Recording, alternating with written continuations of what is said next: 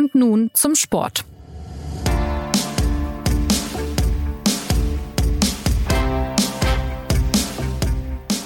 Ein deutsches Nationalteam kann im Fußball noch die Olympiateilnahme schaffen und dieses Team sind nicht etwa die Männer, sondern die DFB-Frauen. Unter Trainer Horst Rubisch hat die Mannschaft nun drei Siege eingefahren gegen Wales, Island und Dänemark. Damit ist das Erreichen des Finalturniers in der Nations League wieder möglich. Ja, der Modus ist etwas kompliziert, aber es scheint sich einiges zu verbessern in dieser zuletzt so gebeutelten Mannschaft. Das Vorrunden aus bei der WM, die Erkrankung und der kuriose Abschied von Bundestrainerin Martina Voss-Tecklenburg, ein unzufriedenes Team. Diese Faktoren haben den DFB zuletzt begleitet. Es gibt also wirklich einiges zu besprechen, was den Frauenfußball betrifft und deswegen begrüßt sie Jonas Beckenkamp zu nun zum Sport, dem Fußballtalk der SZ. Zu Gast heute Anna Dreher und Frank Hellmann. Hallo ihr zwei. Hallo. Hallo in die Runde. Meine erste Frage an den Frank, der uns zugeschaltet ist. Bring uns doch mal auf den neuesten Stand. Du warst am vergangenen Freitag beim Nations League Spiel gegen Dänemark in Rostock. 3 zu 0 ging's aus. Was ist da konkret passiert und wie steht es nun um diese Frauennationalmannschaft? Ja, erstmal war es bitterkalt im Ostseestadion, aber wir haben eine herzerwärmende Vorstellung gesehen. Das kann man, glaube ich, so sagen. Es war ja nicht nur das beste Spiel unter Horst Rubisch, es war für mich auch persönlich das beste Länderspiel des Jahres äh, spielerisch und auch kämpferisch absolut ansprechend mit einer positiven Körpersprache, mit, mit ganz viel Tatendrang und mit einem hochverdienten 3 zu 0 Sieg, der eigentlich nie in Gefahr geraten ist. Was ja tatsächlich das Verwunderliche ist, die Mannschaft hat komplett wieder an die EM 2022 in England erinnert. Also genau so ist sie zu Werke gegangen. Da haben sie ja bekanntlich als Vize-Europameisterin diesen Boom erst losgetreten. Aber danach ist ja vieles verschüttet gewesen und man muss, wenn man Horst Rubisch nicht kennen würde, ihm fast Zauberkräfte zuschreiben, dass er da die Lebens, die Lebensgeister wieder geweckt hat. Ich habe ihm das tatsächlich äh, in der Pressekonferenz in der Eingangsfrage auch ähm, so unterstellt. Das hat er natürlich weggelächelt, weil er sich selbst dann nicht nicht so wichtig nimmt, aber er hat natürlich einiges bewirkt und er hat vor allen Dingen, glaube ich, die Köpfe wieder frei bekommen. Das ist, glaube ich, das Elementare. Also ein bisschen was war schon zu spüren bei diesem Spiel. Anna, vielleicht noch ganz kurz, wie ist denn jetzt die Konstellation ähm, mit diesen Nations League Spielen und dem Finalturnier? Ich glaube, dass nicht alle Hörerinnen und Hörer da so ganz im Bilde sind. Ja, also es ist ja neu eingeführt worden, die Nations League zu dieser Saison und hat insofern für das deutsche Nationalteam den Vorteil gehabt, dass sie trotz historisch frühen WM aus ähm, falls das äh, die Hörerinnen und Hörer schon verdrängt haben. Es war ja in der Gruppenphase schon Schluss in Australien. Unter dem alten Modus wäre Olympia damit auch keine Option mehr gewesen. Aber dadurch, dass die Nations League eingeführt wurde, gab es quasi die zweite Chance für dieses Team. Und es wird jetzt ausgespielt, wer an dem Finalturnier teilnehmen kann, das im Februar stattfindet. Und bei diesem Finalturnier sind zwei europäische Plätze zu vergeben, weil Gastgeber Frankreich automatisch schon qualifiziert ist. Und ähm, jetzt gibt's eben diverse Gruppen und nur der Gruppenerste kann an diesem Finalturnier teilnehmen. Frankreich hat sich schon qualifiziert, Weltmeister Spanien auch. Deutschland kann jetzt mit einem Sieg gegen Wales diesen Dienstag den Gruppenplatz 1 festigen und wäre dann auch dabei. Und in der anderen Gruppe ähm, geht es noch zwischen Europameister England und den Niederlanden, Europameister von 2017, ähm, die beide punktgleich gerade stehen. Und es ist also noch noch relativ spannend, beziehungsweise Belgien kann theoretisch auch noch das Finalturnier erreichen. Und für die Deutschen geht es jetzt eben darum, gegen Wales zu gewinnen, weil dann das Ticket sicher ist und dann wäre auch dieses Länderspieljahr noch ja gerettet, kann man sagen, weil es bisher zumindest ähm, ja verkorkst lief. Ostrubisch hat die Wende gebracht, aber wenn ähm, wenn jetzt dieses Finalticket gelöst wird, dann bleibt eben die Olympia-Hoffnung auch noch bestehen und das wäre schon sehr wichtig. Ich habe ihn jetzt gerade als Bundestrainer ähm, äh, ein, eingeführt. Er ist immer noch Interimstrainer, wenn ich recht informiert bin, oder? So ist es. Ja, genau. Also der Interimstrainer Horst Rubisch, ähm, Frank, du hast ihn ja erlebt und du hast ihn ja auch angesprochen dann am Freitag. Erzähl doch noch mal ein bisschen, er ist ja schon mal 2018 eingesprungen, recht erfolgreich. Was ist das für ein Typ? Du hast gesagt, er nimmt sich nicht allzu ernst. Ähm, er ist aber trotzdem jemand mit einer gewissen Autorität, mit einer gewissen Menschlichkeit, wenn man ihn so beobachtet, oder? Ja, ich würde das so beschreiben, dieses Prinzip aus Fördern und Fordern. Und dabei sind es vor allen Dingen die einfachen Sachen, die er macht. Also klare Ansagen, aber eben auch nicht zu viele Ansagen. Also die Julia Gewinn, die Verteidigerin vom FC Bayern, die bei der WM aber ja leider verletzt gefehlt hat, hat das so gut auf den Punkt gebracht. Er verlangt eben nicht zu viel, überfrachtet die Mannschaft nicht, überfordert die Mannschaft nicht. Also die Bedingungen in Rostock waren ja, wie ich eingangs gesagt habe, sehr winterlich. Die Plätze, Trainingsplätze waren gefroren. Ersten Trainingseinheiten haben auf Schneeboden stattgefunden. Die zweite dann auf einem ja schlecht aufgetauten Trainingsplatz von Hansa Rostock. Da konnte man keine Spielzüge, Abläufe oder Automatismen einstudieren. Also es ging einfach darum, Spielfreude, Spaß beim Training zu wecken, diese Gemeinschaft zu fördern. Und Horst Rubesch hat eben so viel Erfahrung, dass er mit ja, ich würde das vergleichen mit einem alten Handwerksmeister, der in eine kaputte Wohnung kommt und der mit wenigen Blicken sieht, was zu tun ist und dann eben Elektrokabel, Herd und alles, äh, Wasserrohre, alles reparieren kann, weil er einfach so viel Erfahrung hat. Und es ist, glaube ich, diese Mischung aus Fachkenntnis und Menschlichkeit, die ihn einfach so besonders macht. Und da muss man schon Martina Voss-Tecklenburg und dem alten Trainerteam den Vorwurf machen, dass sie vielleicht einfach zu viel wollten und auch zu viel verkompliziert haben. Dann gab es natürlich noch die Dinge mit unglücklichen Rollenverteilungen, einer festen Stammelf, Leistungsprinzip außer Kraft gesetzt etc. Aber Horst Trübisch hat einfach wieder die einfachen Dinge gemacht und mit seiner Augen Aura und, und auch seine Autorität, die er hat. Das dürfen wir nicht vergessen. Es ist also nicht nur die menschliche Komponente. Er fördert auch. Er wechselt eine Sarah Debritz in den letzten drei Länderspielen, hat er sie zweimal zur Pause ausgewechselt. 103-fache Nationalspielerin, Olympiasiegerin, Europameisterin. Aber wenn eine nicht gut spielt, dann interessiert Horst Rubisch nicht den Namen. Er greift dann durch. Und diese Durchsetzung des Leistungsprinzips, glaube ich, kommt in der ganzen Mannschaft gut an, weil jeder kann sich in diese Mannschaft spielen. Ne? Das ist ein echt wichtiger Punkt. Also, dass du in Horst Rubisch jemanden hast, der eine grundsätzlich sehr warme und ruhige Ausstrahlung hat. Aber was die Spielerinnen jetzt immer betont haben, seit er zum zweiten Mal interimsweise übernommen hat, ist eben, dass er eine sehr direkte und ehrliche Art hat. Also ich glaube, der Ton ist jetzt kein softer in den Trainingseinheiten, aber es ist halt verbunden mit einer Wärme, die er grundsätzlich als Person hat. Aber das ist, glaube ich, genau diese Balance, die er findet. Also so von meinem Eindruck her ein großes Gefühl der Fairness und wie Frank gesagt hat, dieses Leistungsprinzips und dass eben alle als wichtig angesehen werden. Das hatte äh, Kapitänin Alexander Popp jetzt in Rostock auch nochmal betont. Also dass wirklich von ihr als Kapitänin bis zum Staffmitglied alle das Gefühl haben, sie sind ein sehr wichtiger Faktor, was den Erfolg angeht dieses Teams. Und das hat er eben wieder geschafft und das scheint in, in den vergangenen Monaten unter Martina Voss-Tecklenburg und dem Trainerteam ein bisschen verloren gegangen zu sein. Und das ist jetzt wieder zurückgekehrt, dieses Gemeinschaftsgefühl. Und das trägt, wie man jetzt sehen konnte, auch zu einer besseren Leistung auf dem Platz bei was so ein ehemaliges Kopfballungeheuer alles bewirken kann. Anna, du hast es jetzt schon gesagt, Martina Voss-Tecklenburg, wir müssen ein bisschen zurückblicken auch äh, weiterhin, denn das Thema ist ja irgendwie doch noch da. Ähm, inwieweit ähm, ist denn das Team äh, dieses Thema äh, Voss-Tecklenburg jetzt los? Man möchte das ja gerne hinter sich lassen. Es scheint aber, als hätte das die Spielerinnen doch arg beschäftigt bei und auch im Nachgang der WM. Also ich würde auch sagen, dass es im September noch sehr präsent war. Da war ja auch der Schwebezustand noch vorhanden. Also Voss Tecklenburg war krankgeschrieben nach der WM. Dann war sie in einem Erholungsurlaub. Während dieses Erholungsurlaubs hat sie umstrittene Auftritte gehabt, also wo sie Vorträge gehalten hat, bevor sie mit den Spielerinnen gesprochen hat.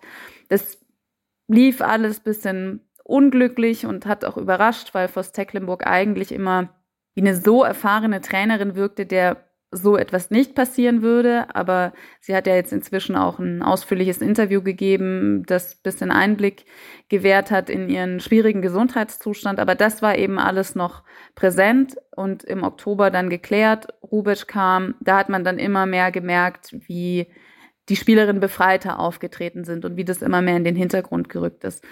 Anfang November war ja dann die Trennung, die Vertragsauflösung mit Martina Voss-Tecklenburg. Da war dann wirklich Klarheit und ich glaube, das hat man dann auch nochmal gemerkt, dass das die Spielerin nochmal erleichtert hat.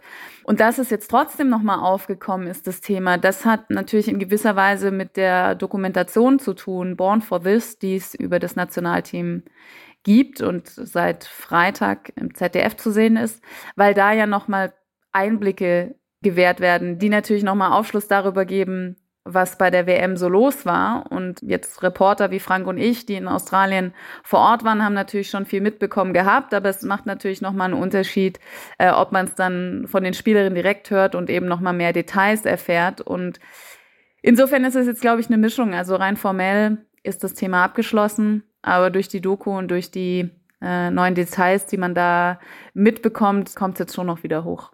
Sprechen wir doch kurz über diese Doku. Wir können, glaube ich, vorweg schicken, dass wir also ganz transparent sind. Wir haben noch nicht alles geguckt davon, aber Ausschnitte. Born for This heißt diese mehrteilige Serie. Was ist denn dort zu sehen und wie ist das einzuordnen? Manches wirkt schon ein bisschen verstörend, äh, gerade so was die Stimmung und den Umgang in Australien bei der WM betrifft wir haben ja schon mitbekommen, dass bei der, bei der WM atmosphärisch vieles nicht gepasst hat. Was jetzt, glaube ich, rausgekommen ist, dass diese Kommunikationsstörung, und das war auch eigentlich mein Informationsstand, den ich im Nachgang noch mit einigen Beteiligten aus dem Team, hinter dem Team geführt habe, was bestätigt worden ist, dass es eben eine, eine wirklich verstörende Kommunikation gegeben hat, auch teilweise zwischen dem Staff und den Spielerinnen. Also an den Kühlschränken haben ja zum Beispiel Zettel geklebt, dass sie täglich trinken müssen. Es haben Hinweise im Schlafzimmer oder an den Pinnwänden in den Apartments geklebt, dass das Bett nur zum Schlafen da ist. Und darüber haben sich die Spielerinnen ja schon äh, mokiert oder teilweise wie Laura Freigang auch lustig gemacht, weil ich denke mal, die Spielerinnen sind so intelligent und auch so selbstständig, vielleicht im Gegensatz zum Männerfußball mal in Klammern gesetzt, dass sie solche Hinweise nicht, nicht, nicht nötig haben. Davon zeugt ja auch Misstrauen. Also wie unselbstständig sind denn die Spielerinnen, dass sie, dass sie nichts trinken oder dass sie jetzt äh, tagsüber da auf dem Bett herumlümmeln. Und das sind, glaube ich, so Details, die, die zeigen, dass grundsätzlich die Kommunikation nicht gepasst hat. Es ist eben auch mit Spielerinnen wie Clara Bühl monatelang nach meinen Informationen nicht gesprochen worden. Es gab keine Kommunikation mehr mit den gesamten Ersatzspielerinnen. Die, die Rollenverteilung hatte ich schon mal angesprochen. Also es wurde sehr klar elf Spielerinnen, die immer spielen und die anderen elf sind quasi nur Ersatz, die dann nur dann einspringen, wenn die anderen wirklich verletzt sind oder ausfallen. Und all das hat zu einer Verstimmung beigetragen und über allem schwebt dann noch diese völlig unglückliche Quartierwahl. Anna und ich, wir sind ja selbst in Wyong gewesen und jeder, der sich eigentlich so ein bisschen umgehört hat in der Umgebung, in Sydney, aber auch in anderen Orten, alle haben eigentlich gefragt, why Wyong? Also warum nimmt man so ein Quartier im Nirvana ohne Charme, ohne Charakter, muss man deutlich sagen, ist eine Kleinstadt, mit irgendwo vielleicht für Autoliebhaber oder für Trinkfreunde, aber nicht geeignet, um einfach eine Mannschaft unterzubringen, wo man viele andere Alternativen in, die, in, diesem wirklich wunderschönen Land und dieser wunderschönen Region gehabt hätte. Und den Spielerinnen ist mehr oder minder dann auch die Decke auf den Kopf gefallen. Es wurde, Anna, wir wissen es ja, sehr früh dunkel. Es war eben Winter, jetzt eben auch keine sommerlichen Temperaturen. Und wenn man dann noch ein Quartier hat, was da irgendwo im Nirvana oder in der Pampa liegt, so wie es da gewesen ist, dann, dann hebt das natürlich nicht die Stimmung. Und wenn es dann eben auch sportlich nicht läuft und auch, wie gesagt, die Trainerin die Kommunikation mit der Mannschaft eigentlich nur noch bei den Besprechungen führt, ja, dann, dann bleibt doch einiges auf der Strecke und dann kommt das heraus, was wir da in Australien gesehen haben, nämlich reihenweise schlechte und schwache Leistung.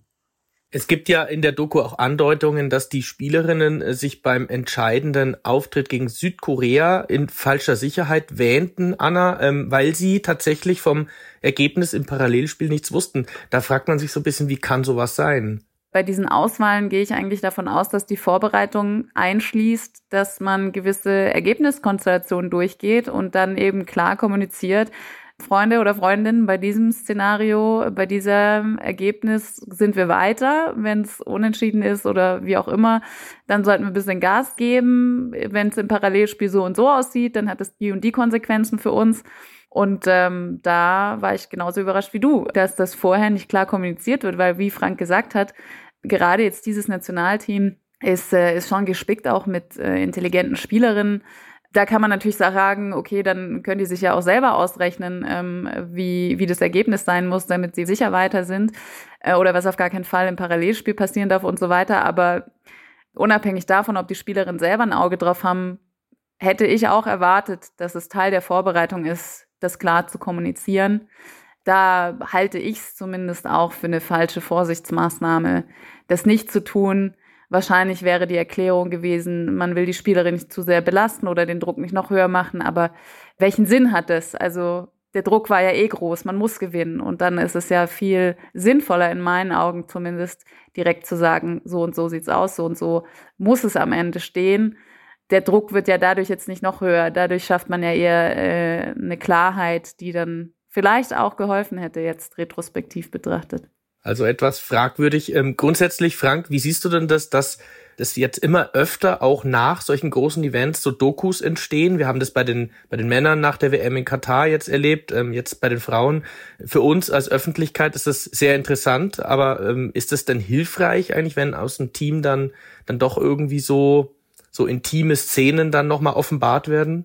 Nee, das ist wie so oft im Leben, wenn es dann gut läuft, sagt da keiner was dagegen. Wir erinnern uns ja alle an die wirklich schöne und gelungene Doku, die vor der EM 2022 in England erstanden ist, weil ich behaupte mal, dass diese Einblicke, die die Mannschaft da zugelassen hat, natürlich auch extrem geholfen haben, die Popularität zu steigern. Man hat bei dieser, bei der ersten Folge ja gesehen, äh, welchen Spagat die Spielerinnen noch vollbringen, welche Leidenschaft sie für den Beruf, also für den Fußball mitbringen, auch wie authentisch sie sind. Und diese, diese Doku hat natürlich immens geholfen, die Sympathiewerte zu steigern. Also das war ein Erfolg. Wenn es natürlich so grandios schief äh, geht, wie jetzt zuletzt bei den Männern in Katar oder jetzt bei den Frauen in Australien, dann sind natürlich diese Dokumentationen insofern kontraproduktiv, weil da ja auch die äh, Zerwürfnisse oder die Fehler oder die Versäumnisse, die wir eben angesprochen haben, herausgearbeitet werden. Ich bin mir auch sicher, dass jetzt in Australien gar nicht alles gezeigt worden ist. Ich glaube, das Hauptzerwürfnis zwischen der Trainerin und den Spielerinnen, da hätte es sicherlich noch ganz andere Szenen gegeben. Da bin ich, glaube ich, jetzt, glaube ich, dass gar nicht alles gesagt worden ist. Die Spielerinnen äußern sich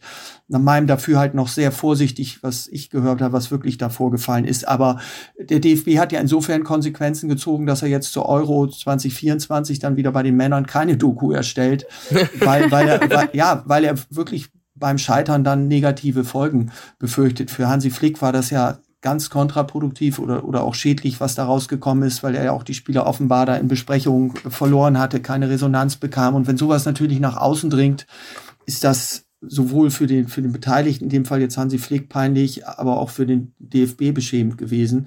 Und bei den Frauen ist jetzt natürlich was ähnliches passiert. Nur deswegen erinnere ich an die erste Folge, die sicherlich ein Erfolg gewesen ist und zur Beliebtheit. An die erste Staffel meinst du? An die erste Staffel, die, genau, die erste Staffel, die zur Beliebtheitssteigerung beigetragen hat. Also dann äh, haken wir das mal fürs Erste ab und schauen ein bisschen nach vorne. Anna, Olympia, ähm, falls es denn klappt, ist ja im Fußball nicht ganz so bedeutsam wie eine WM oder eine EM. Aber die deutschen Frauen waren ja immer sehr erfolgreich bei Olympia, äh, sogar äh, bis zuletzt noch. Ähm, warum wäre denn jetzt eine Teilnahme so enorm wichtig mit, diesem Team? Also warum ist es jetzt gerade nochmal spitz auf Knopf, dass sie es unbedingt schaffen sollten?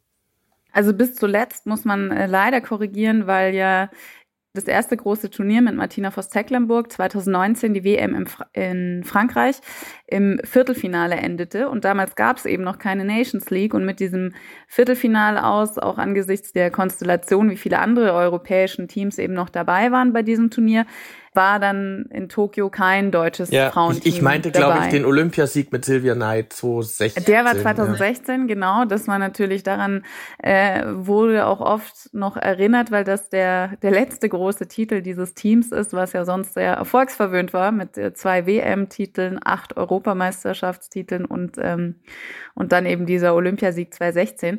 Aber man muss unterscheiden. Also im Männerfußball würde ich auch klar sagen, da ist Olympia untergeordnet zugeordnet. Da hat man ja auch meistens eigentlich eher eine U21-Besetzung des Kaders statt eine, eine A-Nationalelf, die, die bei Olympia teilnimmt. Bei den Frauen ist tatsächlich meistens die Bestbesetzung bei den olympischen Turnieren.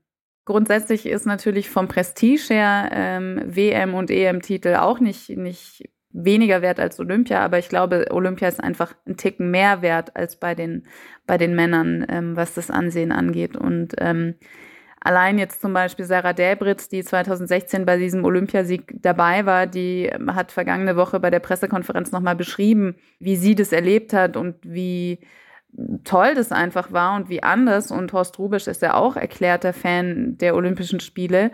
Ähm, als die Frauen 2016 Gold geholt haben, hat er ja Silber gewonnen mit dem deutschen Team.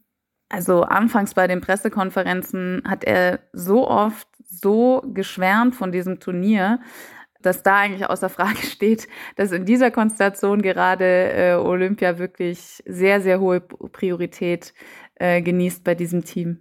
es ist ganz, ganz wichtig für die Mannschaft, dass sie diese Entscheidungsspiele im Februar bestreitet. Also es ist ja dann Viererturnier, Halbfinals und Finals. Und du hast ja schon gesagt, Frankreich ist qualifiziert, Spanien äh, und dann eben vielleicht England, Niederlande oder Belgien. Allein diese Halbfinals und dann noch eventuell ein Endspiel oder ein Spiel um dritten Platz. Ähm, ich glaube, die sind für die Mannschaft ganz, ganz wichtig, weil es eben Druckspiele sind gegen ganz hochkarätige Gegner die einfach dann auch im Hinblick auf die M2025 in der Schweiz, das ist ja dann das nächste Turnier, ähm, wichtig sind und die jetzt auch eben Spielerinnen wie, ich sag mal, Sjoke Nüsken oder auch Sidney Lohmann, die jetzt am Freitag geglänzt haben, die mit 22 und 23 so die neue Generation verkörpern, die dann auch nochmal auf diesem Niveau diese Erfahrung sammelt, die sie ja auch mit Bayern und Chelsea zum Beispiel in der Champions League machen. Ich glaube, dieser Prozess äh, oder dieser Zwischenschritt ist jetzt dann auch im Februar nochmal nicht zu unterschätzen, dass, dass wir dann diese Spiele haben. Ganz gleich, ob es dann mit Olympia klappt oder nicht. Dann schauen wir mal ein bisschen äh, aufs große Ganze, äh, auf den Verband, auf den DFB. Anna, seit längerem kursiert der Name Nia Künzer. Sie könnte äh, da DFB-Direktorin des äh, Frauennationalteams werden, also eine Art Managerposition. Du hattest schon öfter Kontakt mit ihr. Ähm, kannst du ein bisschen erklären, wer sie ist und was man von ihr erwarten kann, wenn sie denn diese Position einnehmen sollte? Ja, ist eine der ähm, prägenden Spielerinnen des deutschen Fußballs. Bekannt natürlich vor allem für ihr Golden Goal 2003 bei der Weltmeisterschaft, ähm, was, was Deutschland dann den ersten ähm, WM-Titel gebracht hat, aber auch als ähm, Vereinsspielerin sehr, sehr erfolgreich beim ersten FFC Frankfurt Kapitänin gewesen. Siebenmal Meisterin geworden, siebenmal DFB-Pokalsiegerin, ähm, dreimal noch den UEFA Cup gewonnen, so hieß damals die, die heutige Champions League. Also eine sehr, sehr erfolgreiche Spielerin, die auch dadurch beeindruckt hat, dass sie viermal das Kreuzband äh, gerissen hat und viermal wieder zurückkam. Ähm, das muss man auch erstmal schaffen. Und, ähm, das ist, glaube ich, ein Weltrekord im Fußball, oder? Wahrscheinlich. Und ja, die einfach ähm, einen sehr starken Willen, einen sehr großen Ehrgeiz äh, immer ausgestrahlt hat, bei gleichzeitig einer sehr sympathischen und eloquenten Art und ähm, die jetzt natürlich sehr, sehr vielen Menschen bekannt ist, weil sie ähm, viele Jahre, 17 Jahre ähm, als TV-Expertin für die ARD bei Fußballspielen zu sehen war.